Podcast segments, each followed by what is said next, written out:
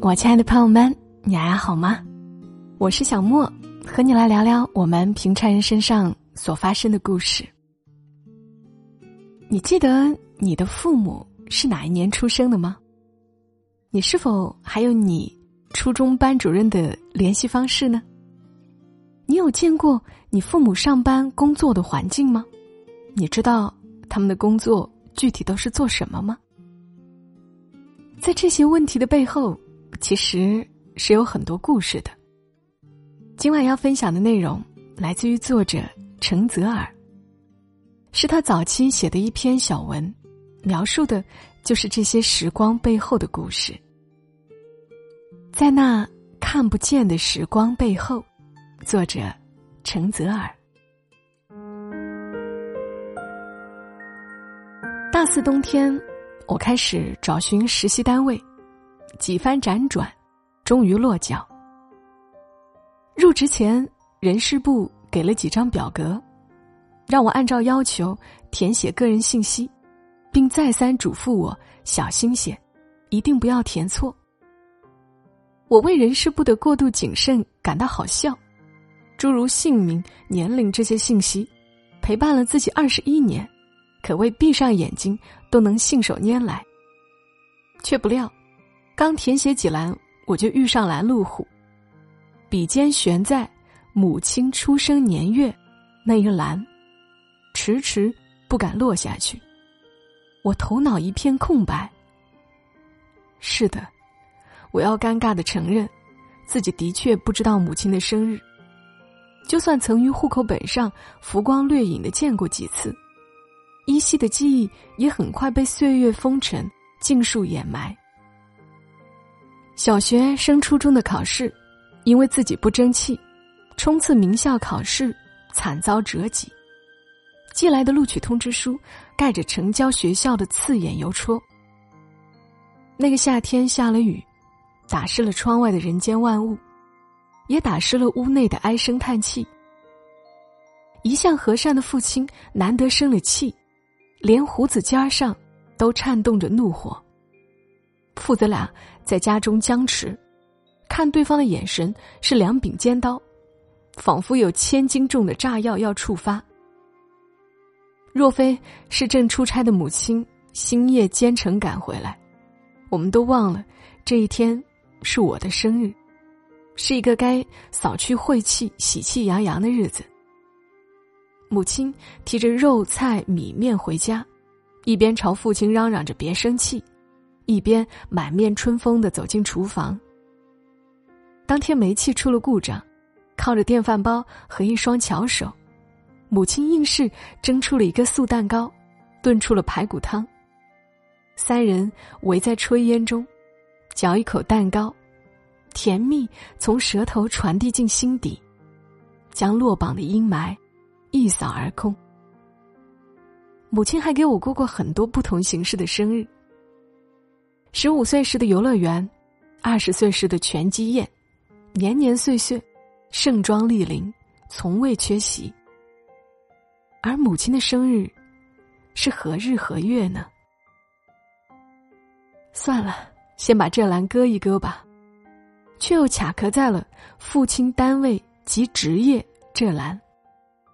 我只知道父亲在电视台上班，而诸如部门职位。这些更详尽的信息，就不得而知了。因为人生风雨再交加，父亲也总给我一副神神秘秘、日子红火的印象。有一次我跟同学打架，我一拳出去，击中他的唇角，鲜血长流。闯下如此弥天大祸，我自然吓得不轻。回家后就捂进被窝中，颤抖着。等待长辈口中的警察叔叔抓我去坐牢。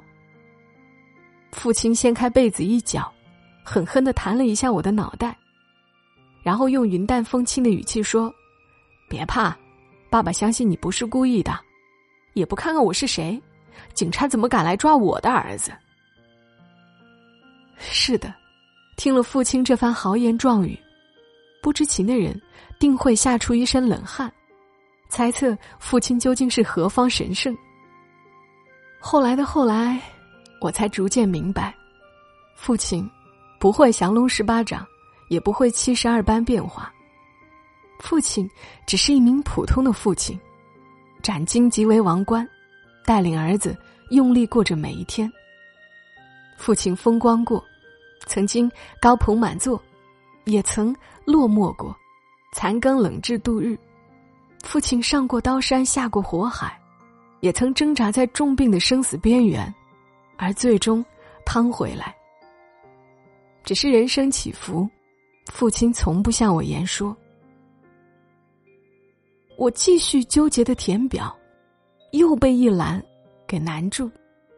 初中班主任的联系方式。手机里存了上百个电话，有送外卖的，做促销的，却独独没有班主任的联系方式。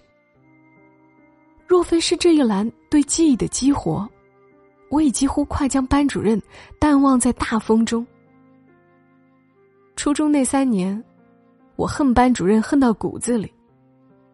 班主任教数学，藏在镜片后的一双眼睛能洞穿每一张桌里的手机和零食。他身高只有一米六，跳起来扇人，巴掌却一打一个准儿。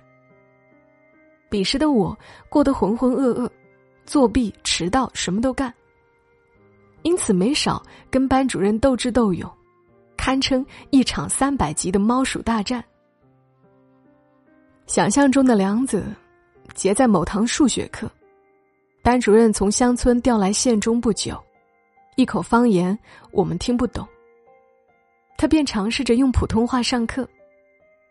他磕磕绊绊的讲了四十分钟，我就捂着嘴笑了四十分钟。下课后，他端着茶杯，脸色铁青的走出教室。我忽然预感不祥，仿佛听见他的茶杯碎裂在地上的声音。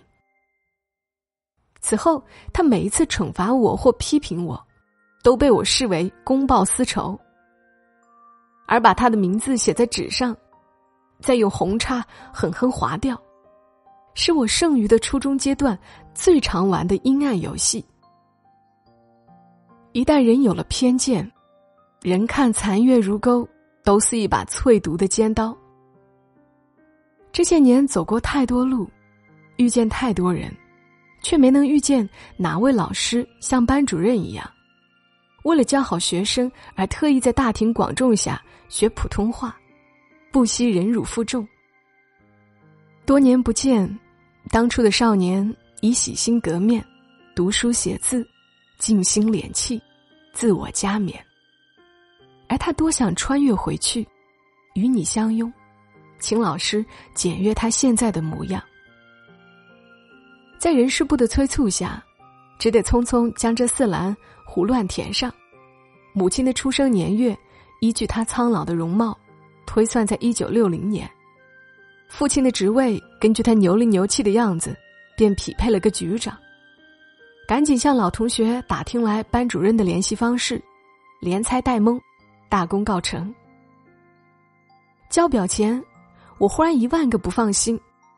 决心还是亲自打电话给上述三位本人求证清楚。打完电话，我愕然心碎。母亲哪有那么老？他分明是正当盛年的庆龄后。对我慷慨又大方的父亲，哪是什么局长，仅仅只是加不完班的小科员。而班主任的号码打过去，早已是无人认领的空号。这些年，我野心勃勃，远离家乡，动辄要吞噬天地，动辄想长纳乾坤。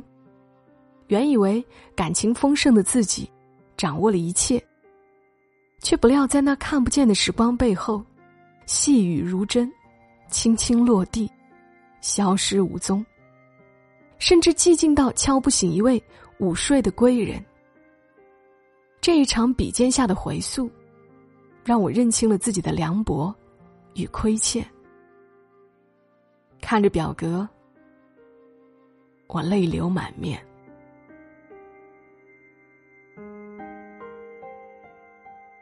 好啦，以上的文字来自于作者陈泽尔，非常谢谢他的文字，提醒我们不要那么容易忘记。